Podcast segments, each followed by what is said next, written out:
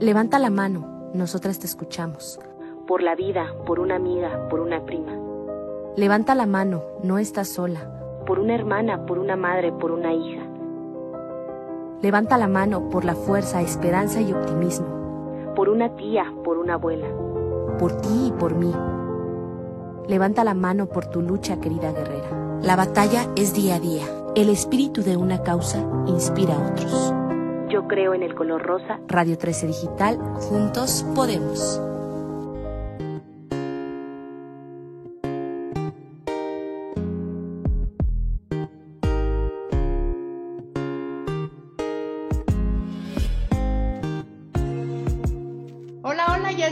Viernes, de estilo saludable. Bienvenidos a este programa de nutrición en el que tratamos temas que a ustedes les interesan, pero en palabras muy sencillas. Soy Esther Schiffman, soy nutrióloga y pues hoy está con nosotros una invitada muy especial porque bueno, hemos estado viendo en todas las redes este mes rosa, este mes importante en la concientización del cáncer de mama. Y bueno, ¿quién mejor que Rina Gittler para estar con nosotros, que es la experta en estos temas y que tiene datos y y, muchas eh, historias y muchas cosas muy interesantes que contarnos. Y pues bienvenida, Rina, es un gusto tenerte con nosotros aquí. Hola, Esther, gracias. La verdad, qué linda por la invitación. Sabemos que es un mes complicado, pero tenemos que hablar del tema sí o sí. Y sabemos que la nutrición es una parte muy importante que nos ayuda a estar bien y pues quizá también hasta prevenir el cáncer. Sí, estoy de acuerdo, ¿no? Como esta parte de nutrición y cáncer viene muy unidos, viene muy fuerte. Eh, pero bueno, este es el mes como de concientizar a las mujeres que se revisen, ¿no? Que prevengamos. Eh, obviamente la alimentación es muy importante, pero cuéntame por qué es importante este día y este mes. Te platico que, pues bueno, desde hace eh, casi 11 años, desde que empecé Fundación Alma, y, les voy dando un avance, hice Fundación Alma eh, después de que a mí me diagnosticaron cáncer y que me hicieron una mastectomía. Una mastectomía es cuando se retira la glándula mamaria o las glándulas mamarias. Y así empecé Fundación Alma, pero para hacer cirugías de reconstrucción en mujeres sobrevivientes de cáncer pero durante muchos años también he sido activista y he trabajado mucho en el tema de incidencia en política pública. Y hoy justamente es el primer día, 21 de octubre, que eh, sabemos que a nivel mundial, el 19 de octubre, se conmemora el Día de la Lucha contra el Cáncer de Mama en todo el mundo. Y también en otros países se conmemora el Día de la Reconstrucción Mamaria. Pero hoy hoy, justo en México, estamos de gran celebración porque eh, fue un trabajo de muchos años que no nada más está quedando en que ya tenemos Día de la Reconstrucción Mamaria, que es cada tercer miércoles de octubre a partir de este año. Eh, también hemos podido trabajar en un tema que no se quede nada más así como una conmemoración, sino que hoy la reconstrucción mamaria y las pruebas genéticas eh, son partes de, de, una ley, de una ley que ya existe en México, así que dentro de poco esperamos que todas las mujeres pueden exigir su tratamiento de reconstrucción como parte integral de un tratamiento de cáncer y eso nos hace muy felices en Fundación Alma. Eso es una muy buena noticia, ¿no? Generalmente estamos recibiendo no tan buenas noticias, así que qué bueno eh, recibir estas noticias y que mucha gente se vaya a beneficiar. Y así es que tú eres una sobreviviente, ¿no? Eres una sobreviviente y por eso eh, diriges y creas la Fundación Nalma. Cuéntanos un poquito de tu fundación. Sabes que Esther, a mí me gusta siempre decir que a mí me dio cáncer y es lo mejor que me ha pasado en la vida. Eh, siempre he pensado que la vida es cuestión de actitud y depende de uno mismo cómo afronta las cosas. Entonces, pues hace 11 años, en septiembre hace 11 años que eh, me diagnosticaron cáncer, que prácticamente en una semana yo ya estaba diagnosticada, curada y ya estaba en mi casa viendo pues qué más iba a hacer. Eh, decidí que si tenía una segunda oportunidad de vida, pues iba a ser que todas las mujeres mexicanas vivieran el proceso de cáncer de una manera íntegra, de una manera, pues como yo lo viví, ¿no? Entonces, eh, en un principio, pues mi intención no era hacer una fundación, me, busqué muchas fundaciones a las cuales me podía sumar, pero ninguna destinaba el 100% de los fondos a la reconstrucción. De hecho, ni siquiera nadie volteaba a ver a la reconstrucción como parte del tratamiento.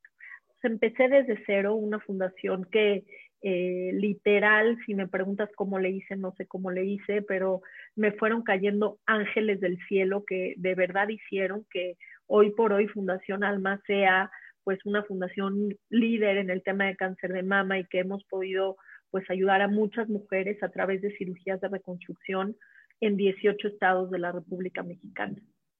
Wow, la verdad es que mis respetos, yo sí he, oído mucho de Fundación Alma, he visto tu trabajo en las redes y la verdad es que creo que es impresionante y da mucha esperanza a la gente que nos está escuchando y que seguramente eh, tiene miedo del cáncer, porque tenemos miedo y tenemos miedo de hablar del tema, eh, pero que vean que eres una sobreviviente, que se puede y que nada más es también un poquito la actitud que tengas eh, para salir adelante, ¿no?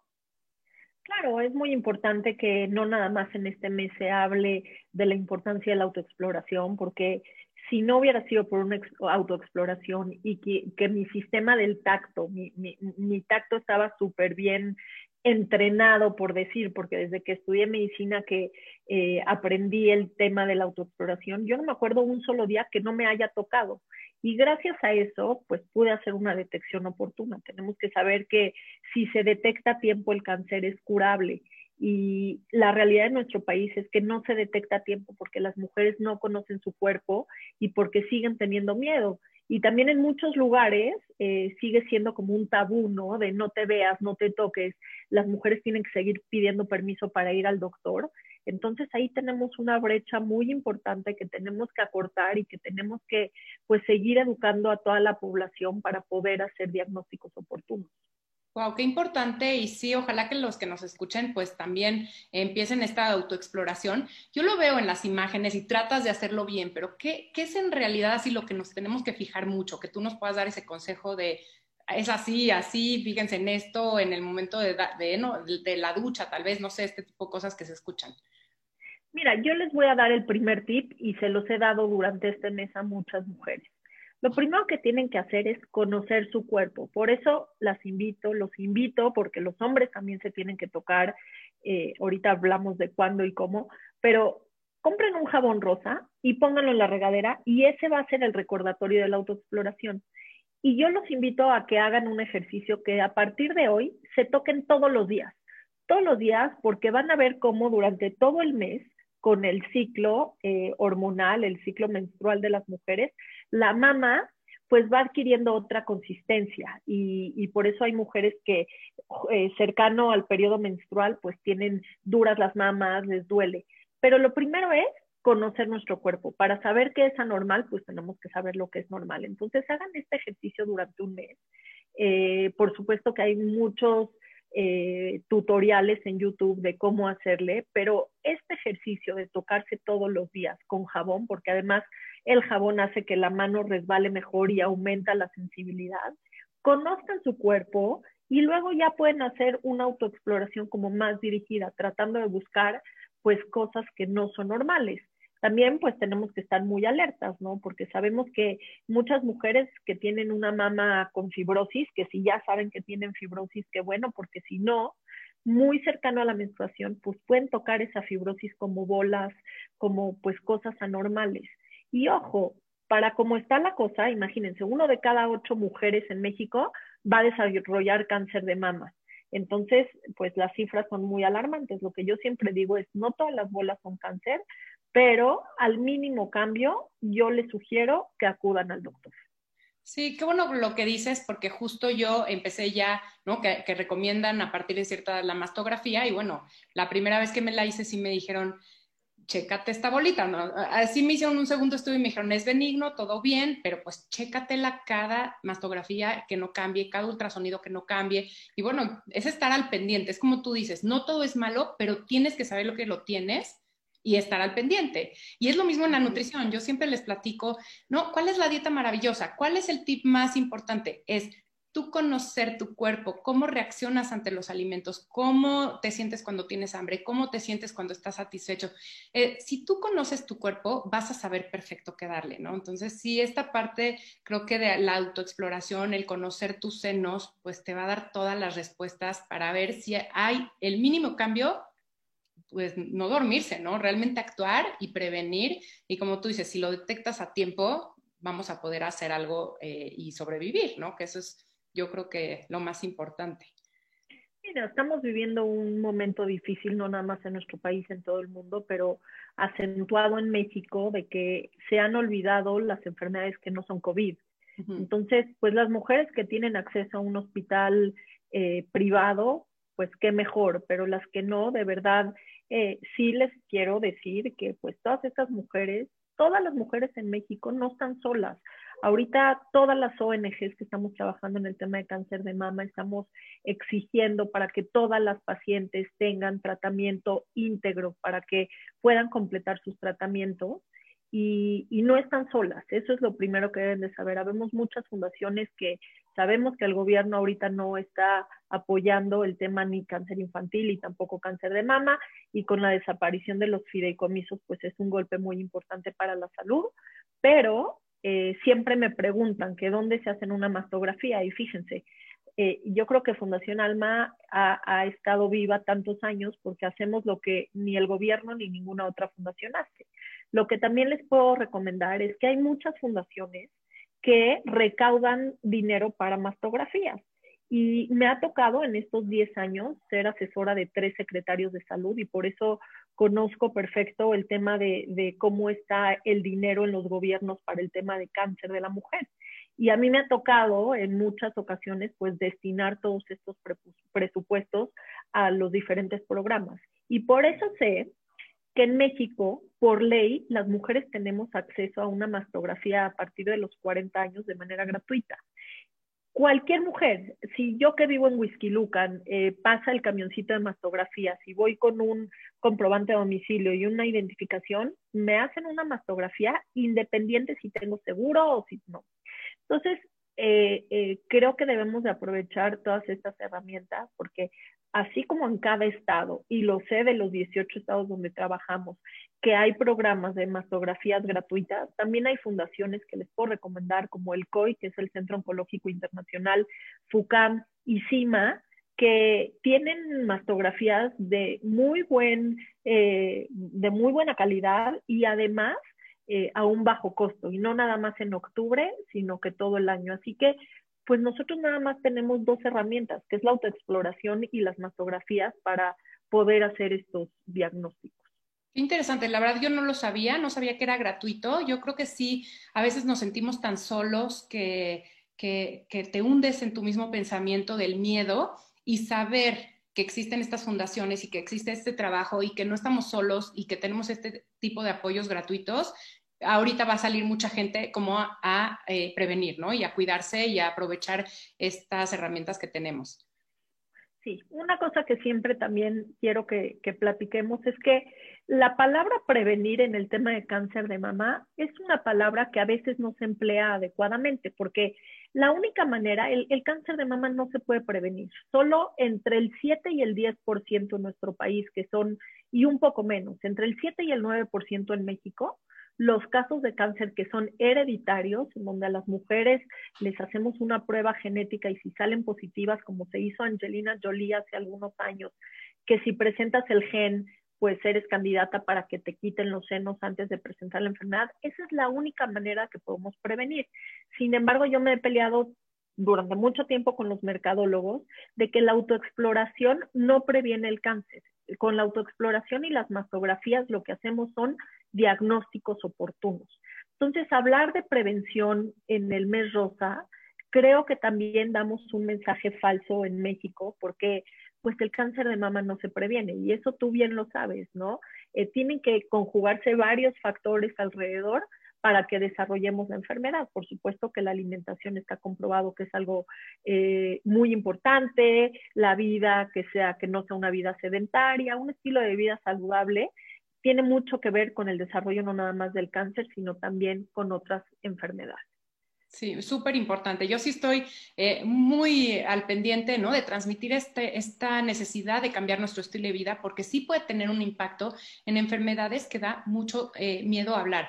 Yo eh, que doy pláticas de nutrición me he dado cuenta y siempre les pongo de ejemplo que cuando hablo de diabetes y de enfermedad cardiovascular ya es como aburrido, ¿no? Como la gente ya sabe que está ahí, que todo el mundo tiene y que de algo me tengo que morir. Pero cuando mencionas la palabra cáncer, se les abren los ojitos y ahí sí te ponen atención.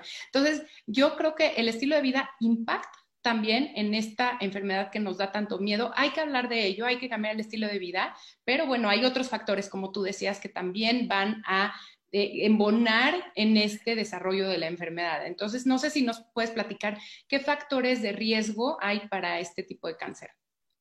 El principal riesgo que tenemos es ser mujer. Ser mujer es, eh, eleva el porcentaje de posibilidades de desarrollar cáncer. Sin embargo, eh, conocemos que existen otros factores, ¿no? La historia familiar, no nada más de cáncer de mama, de otros tipos de cánceres. Antes pensábamos que nada más era del lado materno, hoy sabemos que cáncer de próstata, cáncer de pulmón también pueden ser factores para que una mujer desarrolle cáncer y estilos de vida, ¿no? El alcohol, eh, las dietas altas en grasa, algo que siempre y es muy, muy constante que me preguntan de que si los golpes causan cáncer. Y, es muy chistosa esta pregunta porque de verdad todo, mucha gente sigue pensando que los golpes pues producen cáncer. Realmente los golpes no producen cáncer. Gracias a que a una mujer va al partido de fútbol y le dieron un balonazo, quizá por primera vez se tocó y por primera vez se tocó una bola y eso no quiere decir que el balonazo le haya dado cáncer.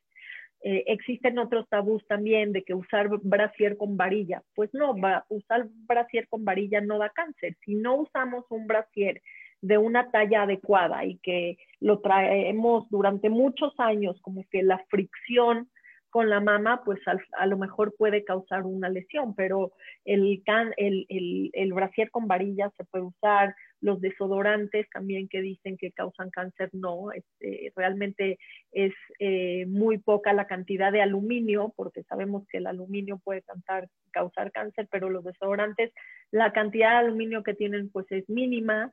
Em, el uso prolongado de hormonas, eso sí está como robado, que el uso prolongado de hormonas puede causar cáncer y es aquí cuando pues eh, debemos de valorar las mujeres el método anticonceptivo que, que, vamos a usar, ¿no? Porque sí está comprobado que el uso prolongado de anticonceptivos puede causar cáncer.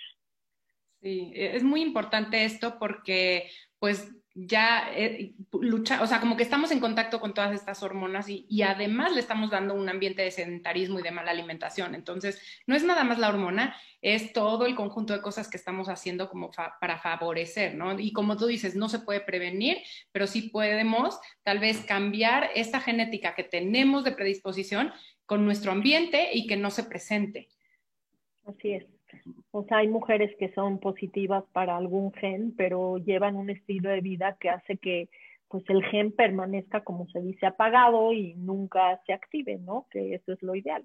Sí. Y mencionabas también la parte de los hombres, que creo que es más peligrosa porque yo en algún momento, y creo, tengo esta historia en la mente, pero eh, conocí una chef, una amiga chef, eh, que perdió a su esposo y ella me contaba que fue muy rápida la pérdida, es decir, cuando lo encontraron, que tenía cáncer de mama, fue muy tarde, ya era muy avanzado y se murió muy rápido, dejando a dos chiquitos. Y la verdad es que es una historia eh, que la tengo presente siempre porque los hombres también tienen que tener, ¿no? Como este tema, aunque es menos eh, probable que les dé, también autoexplorarse, ¿no?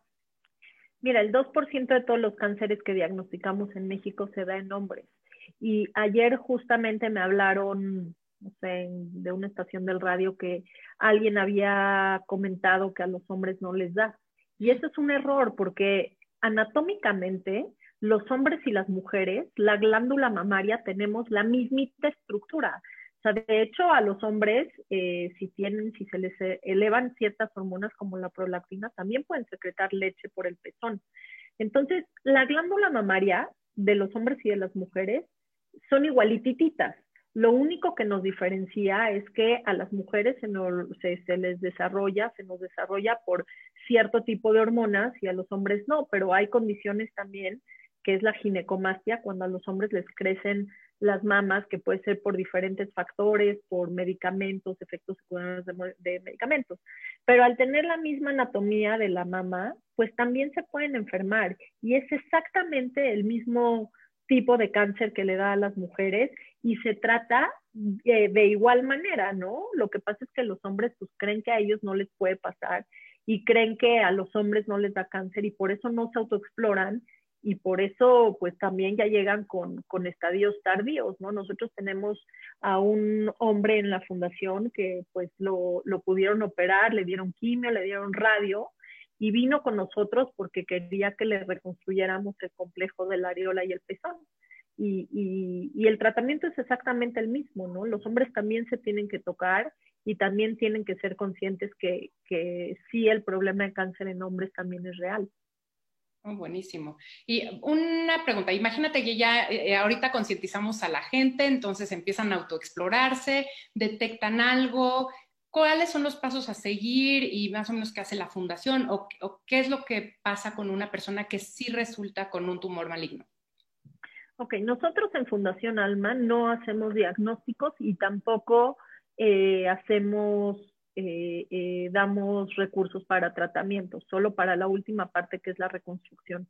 Nosotros tenemos, sin embargo, un, un, proyecto muy importante que es uno de los pilares más fuertes de Fundación Alma de Educación a través de un libro que se llama El Brasier de Mamá, que llevamos más de 700 mil copias impresas y distribuidas mano a mano, en donde estamos tratando de educar a las niñas a partir de quinto año, que es cuando se empiezan a desarrollar, eh, en el tema de la autoexploración. Este libro lo pueden encontrar en Amazon y lo pueden encontrar también animado en YouTube si ponen el brasier de mamá.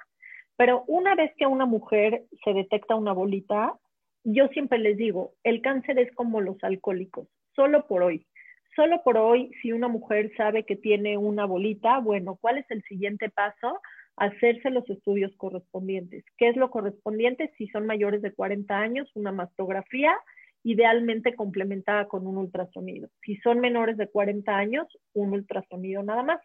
Y ya a partir de eso, pues eh, tenemos que ver, lo más seguro es que se necesite una biopsia, en donde la biopsia nos hace ponerle nombre y apellido al tumor que se encuentra, ¿no? A la masa sólida. Quizá, pues el nombre y, el apellido, pues tendrá un nombre que es eh, algo benigno, algo que no es cáncer, o pues un, un diagnóstico como tal como cáncer. Y en base a eso, pues ya se van haciendo más estudios para saber pues qué tipo de cáncer es, porque según el tipo de cáncer que es, es el tratamiento que va a recibir la, persona y también si ese cáncer está únicamente en la mama o se ha ido a otros órganos, que generalmente es a los ganglios linfáticos o a otras estructuras como el pulmón o eh, el sistema óseo. Entonces hay que ir paso por paso, paso por paso. Fundación Alma entra desde un principio que las mujeres, nosotros no hacemos biopsias, no hacemos mastografías, no damos recursos para eso, pero tenemos un programa muy, muy importante en donde les damos acompañamiento, en donde las mujeres que están pasando por un tratamiento de quimioterapia les damos asesoría de imagen, también tenemos disponibles muchas pelucas, tenemos disponibles, siempre estamos en una campaña permanente de mascadas, tenemos alguien que les enseña a las mujeres a ponerse mascadas. Y lo más importante es que también tenemos un proyecto donde donamos prótesis externas, porque a las mujeres cuando les quitan una mama, el desbalance es muy importante. Entonces, a la larga, trae problemas en las rodillas, en la espalda, lo que hacemos es que le damos a estas mujeres que generalmente se ponen saquitos de alpiste, de algodón o lo que encuentran, que estéticamente se ve muy bien, pero no tienen el peso adecuado. Entonces les damos prótesis de gel de silicón para que pues su cuerpo esté balanceado y eh, no sufran de otros problemas a la larga. Entonces, sí, desde el principio las podemos ayudar. Hemos donado más de 10.000 prótesis en todos los estados de México y en Fundación Alma nos hemos vuelto como una gran familia, porque todas las mujeres que reciben su prótesis externa tenemos un chat donde siempre se están dando apoyo, donde cada vez que tenemos evento Fundación Alma se publica y las invitamos, donde pues es un chat muy, muy activo, ¿no? Que además nos sirve, a, bueno, sirve y nos sirve como un, una terapia de apoyo. Qué importante es sentir que tienes una red de apoyo, que no estás solo, que no es una sentencia de muerte, que hay ciertas cosas que hay que hacer, ¿no? Para darle, como tú dices, nombre y apellido y saber qué hacer, pero no es una sentencia de muerte, no sentirte solo y apoyarte de estas fundaciones, apoyarte de estas cosas que la verdad eh, suenan, ¿no? La mascada y sonará a alguien que, que, no estamos en este rollo, ¿no? Como algo un poquito más superficial, pero qué importante es hacer sentir a la mujer o al que lo padece bien, ¿no? Un poquito mejor y, con esta autoestima un poco más alta, ¿no? De poder salir adelante y, seguir una vida un poco normal, ¿no? Así es, fíjate que eh, de verdad hoy para mí en especial que hace 11 años dije, ¿cómo voy a hacerle para que todas las mujeres tengan acceso a un tratamiento de reconstrucción? Me costó muchísimos años hablar con la gente tomadores de decisiones de nuestro país, que entendieran que la reconstrucción no es un lujo, es parte integral del tratamiento. Sabemos que una mujer que sabe que se va a poder reconstruir se recupera más rápido que una paciente que sabe que no se va a poder reconstruir. En el sector público de nuestro país, de cada cinco mujeres que les quitan una bubi, solo una se puede reconstruir. Y, y bueno, yo estudié en Estados Unidos, estudié en Israel y es impresionante, ¿no? Porque todas las mujeres en estos países donde he estado salen del quirófano ya con un expansor, que es una prótesis desinflada que vamos llenando para volver a hacer un saquito y poner una prótesis. Y, todas salen del quirófano con un expansor. En México, el puro expansor está costando entre 11 mil y 14 mil pesos. Y por eso las mujeres no tienen acceso a una reconstrucción, porque número uno, eh, los materiales que se usan son muy caros. Y número dos, no por ser cirujano plástico sabes reconstruir. Todos los que estamos en el equipo de Fundación Alma, que somos 14, los 14 hemos hecho cirugía de mama en otro país. Eh, nuestro presidente y el que encabeza todas las campañas de reconstrucción es el doctor José Luis Haddad, que es uno de los únicos dos que son pioneros en la reconstrucción en nuestro país, que tiene un libro escrito en, español de reconstrucción, así que es un ícono en Latinoamérica por todas sus aportaciones. Y, para mí es una gran satisfacción que imagínate, son doctores que en un hospital público por una reconstrucción pueden cobrar de honorario 100 mil pesos y cada vez que hay reconstrucciones de la campaña dejan su bata en su hospital privado y se meten conmigo dos, tres, cuatro días en hospitales de verdad del sector salud que no tienen nada y, y operan sin, sin cobrar un peso. Nadie cobra un peso de Fundación Alma todo es voluntario, además pues hemos podido llegar a mujeres de la Sierra de Guerrero, de Chiapas, mujeres que, que imagínate que cuando les hicieron la mastectomía, no le dijeron que les iban a quitar. O sea, entonces imagínate como mujer despertarte de la anestesia y decir, ¿qué me hicieron? entonces, ay no. Sí, entonces son, son casos increíbles que, que Digo, no tienes que cambiar un país, no tienes que cambiar una ley, le tienes que cambiar a una sola persona la vida, porque sí es adictivo cuando haces algo por alguien y empieza como una bola de nieve que dices, quiero hacer más, quiero hacer más, quiero hacer más, y acabas ayudando, sí o sí acabas ayudando.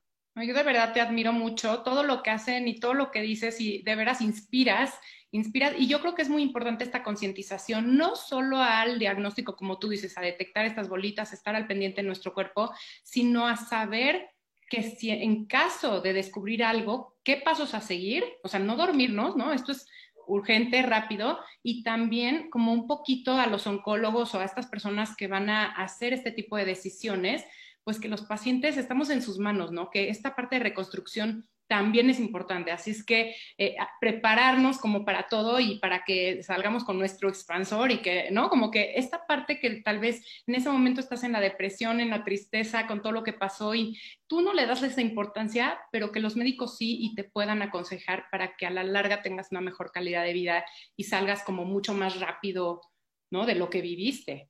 Importantísimo, importantísimo.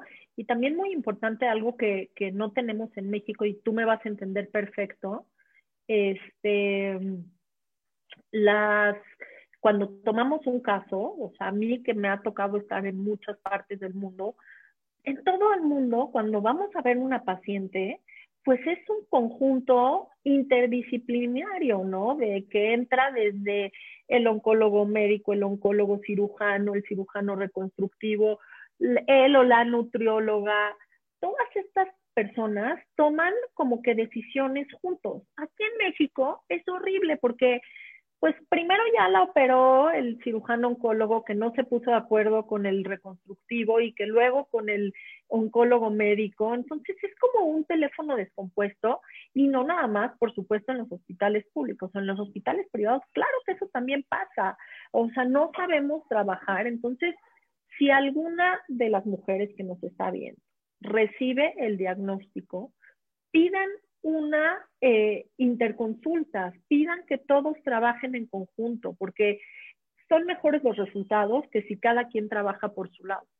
Sí, necesitamos equipos interdisciplinarios ya, urgente. Necesitamos un expediente electrónico en el que si yo veo a mi paciente que viene del sur, ¿no? Y estoy en el poniente, pues que yo me pueda meter a mi computadora y ver su historial y entonces no cometer los mismos errores otra y otra y otra vez, ¿no? Y que realmente eh, puedas darle seguimiento a lo que otra cosa sí funcionó. Y me pasó mucho, fíjate que en perinatología, cuando trabajé hace 20 años, espero que las cosas sean diferentes, pero sí tú veías el expediente de una, de una paciente y 20 hojas abajo estaba lo mismo que el médico de ayer le hizo. O sea, ya se lo habían hecho hace tres años, pero nadie vio la parte de abajo del expediente y entonces se vuelven a repetir estas cosas porque estamos apurados, ¿no? El sistema está saturado, pero además todo se va quedando abajo. Cuando sea electrónico y sea la vista de todos, sea todo un poquito más transparente, vamos a poder trabajar como en otras partes del mundo en el que sí se da este trabajo en equipo y pues ojalá que de veras todos eh, empecemos a trabajar en equipo. También doy un diplomado eh, y las personas les cuesta trabajo hacer un trabajo en equipo. ¿no? O sea, dejas una tarea en equipo y qué flojera, yo no tengo tiempo, yo trabajo, yo.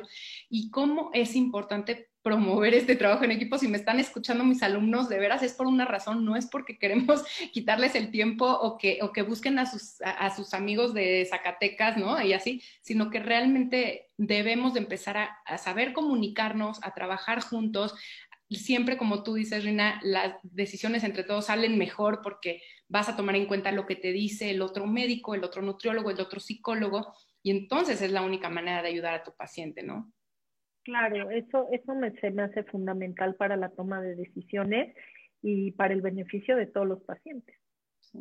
Y ahorita se me ocurre, digo, pensando en todas estas tratamientos alternativos eh, que en ocasiones, ¿no? Eh, la gente ya con estas tendencias a lo natural, ¿tú qué nos podrías decir eso? O sea, ¿qué no caer, no? Porque yo creo que estas tendencias hacen mucho daño en este, en este sentido. Mira, yo lo veo muy seguido, muy seguido que me han dicho remedios caseros y no caseros y cosas que dices, ay, ¿en serio? O sea, cosas que no te la crees, pero eh, creo que, que todas estas herramientas le suman como un poquito de fe a los pacientes, ¿no? Y, y yo que soy un poco espiritual y creo que la fe mueve montañas, siempre le digo a los pacientes que eh, la gran mayoría de lo que me proponen, les digo, pruébalo, pero prométeme que no vas a abandonar el, el, el, tratamiento médico, ¿no? Porque una cosa no sustituye a la otra. Entonces, todo puede sumar, todo, todo puede sumar y más si la persona va a estar más tranquila, pues tómense lo que quieran. Me han desde piquetes de abeja, veneno de no sé qué, de alacrán azul, muchas cosas que pues si están ahí es por algo, pero sin, eh, sin que intervenga con el tratamiento médico y sin, que, y sin que abandonen los otros tratamientos, yo sí estoy muy a favor. Sí, ahorita están muy de moda, eh, más tal vez para próstata. Eh, digo, no sé si lo has escuchado, seguramente sí, pero esta como terapia intravenosa de antioxidantes, ¿no? ¿qué, qué, hay de eso? Mira, yo, por ejemplo, soy, soy también ferviente usuaria de todos estos que está de moda también mucho en Estados Unidos, que vas a lugares y te ponen como sueros con diferentes vitaminas, antioxidantes, todo eso. Yo los uso y yo creo que son una súper herramienta eh, desde entender cómo se produce un cáncer, que es eh, generalmente por los radicales libres que nuestro cuerpo produce, ya sea por, este, por el estrés, por lo que comemos, porque se liberan estos radicales libres que no nada más hacen que las células se enfermen, también son los causantes del, em, del envejecimiento. Eh, creo que con todas estas herramientas que hoy están probadas, por ejemplo, el glutatión es algo que dices es el futuro de todo, eh, yo sí estoy muy a favor porque pues la fisiología nos los está demostrando, ¿no? ¿Qué tienes que hacer? Pues e, eliminar o contrarrestar a los radicales libres para que no sigan causando pues daño a nuestro cuerpo, ¿no? sin que antes decir que la alimentación y una vida sin estrés, pues también nos ayuda como a catalizar todas esas reacciones de nuestro cuerpo que al final son malignas. Yo creo Pero estoy muy a favor, muy a favor. Yo los uso. Como, como complemento o como después, ¿no? O sea, ya como esta parte ya lo viví y tengo, o sea, que, que como que ayudarme con esta disminución de los radicales libres o durante también la, el tratamiento de quimios o de radios, ¿pudiera ser? Sí, justo hay un estudio muy interesante y que ya lo están haciendo en el Instituto Nacional de Cancerología, en donde todos estos tipos de sueros enriquecidos durante la quimioterapia puede ser que aminoren los efectos secundarios de la quimioterapia. Entonces, fortaleces el sistema inmune, eh, pues tu, sistema está mucho más fuerte para recibir todo esto de la quimioterapia, que al final la quimio acaba siendo un veneno, ¿no? Entonces, si podemos ayudar a los pacientes con algo extra, creo que es increíble. Pero una vez más, aquí necesitamos un equipo interdisciplinario que conozca muy bien de ese tema y también pues los médicos oncólogos que, que se dedican a dar quimioterapia, ¿no? Pero ya se está haciendo en México. Qué interesante. Yo creo que viene fuerte esta parte de nutrición intravenosa. Eh, ojalá que, usemos más la nutrición ¿no? en nuestro beneficio, eh, tanto para cáncer como para otros problemas. Y de veras, o sea, es un placer tenerte aquí. Lástima que no tenemos un programa de tres horas, pero eh, no sé si nos quieres decir algo más como para cerrar esta plática y compartirnos cómo se pueden poner en contacto con Fundación Alma o si te quisieran contactar a ti para alguna consulta. No sé si das consulta, un poquito de pues gracias, Esther. La verdad es que cuando quieras, que esta sea la primera de muchas pláticas, porque tenemos que juntos concientizar a todo mundo, ahora sí como estamos en la campaña, de a todos nos puede pasar, y no nada más cáncer, a todos nos pueden pasar otras cosas de la vida que con una buena actitud pues podemos salir adelante. Y así como les recomendé lo del jabón rosa para la autoexploración y que hagan este ejercicio, también me gustaría que hagan el ejercicio, que se metan a YouTube, que vean el brasier de mamá. Y por qué no las mamás en este mes tan importante, que no nada más en este mes nos da cáncer, eh, hacer una actividad del brasier de mamá. ¿Por qué el domingo no te metes a bañar con tu hija y le enseñas a autoexplorarte? En las redes sociales de Alma, en, en YouTube está el brasier de mamá. Creo que es una herramienta que tenemos nosotras para educar a nuestras hijas y hacer diagnósticos oportunos. Y pues bueno, todos los que necesiten eh, eh, ayuda de Fundación Alma, que necesiten un consejo, siempre estamos para escucharlos.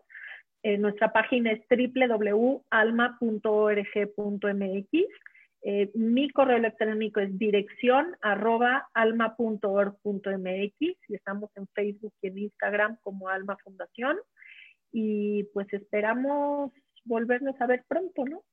Claro que sí, por favor regresa. La verdad es que es un placer, es un honor tenerte aquí con nosotros en Radio 13 Digital, en estilo saludable, y bueno, seguir concientizando a las mujeres y a los hombres a que eh, pues estemos activos en esta parte de nuestra salud, que conozcamos nuestro cuerpo, que no nos durmamos pensando que nunca nos va a pasar y que realmente, ¿no? Que disfrutemos la vida, pero sin estar dormidos. Yo siempre digo, estar conscientes y ser muy activos en nuestros tratamientos, no dejar que, bueno, nos dicen esto, hacemos esto, sino realmente ponernos las pilas, informarnos, ir con los expertos y buscar ahorita este trabajo interdisciplinario que creo que es muy importante. Así es que de veras te agradezco muchísimo.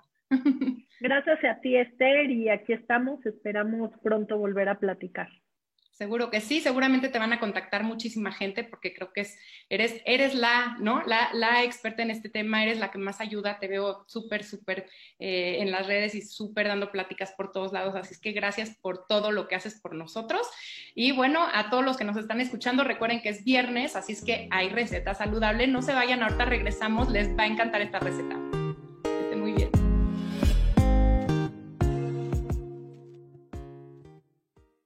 Para la receta de este viernes de nuestro programa Estilo Saludable, haremos un raspado de fresas con chamoy. Ingredientes. 6 a 8 tazas de hielo raspado o rasurado, jarabe de fresas frescas, 2 tazas de fresas limpias y sin tallos, media taza de azúcar, salsa chamoy hecha en casa, 3 cuartos taza de chabacanos secos, una y media taza de agua hirviendo, 2 cucharadas de azúcar, 2 cucharadas de vinagre de manzana, 4 cucharadas de jugo de limón, una y media cucharada de chile ancho en polvo o más media cucharadita de sal de mar. Para servir, necesitamos fresas picadas y tajín en polvo. Preparación. Licúa las fresas y el azúcar hasta que quede bien licuado.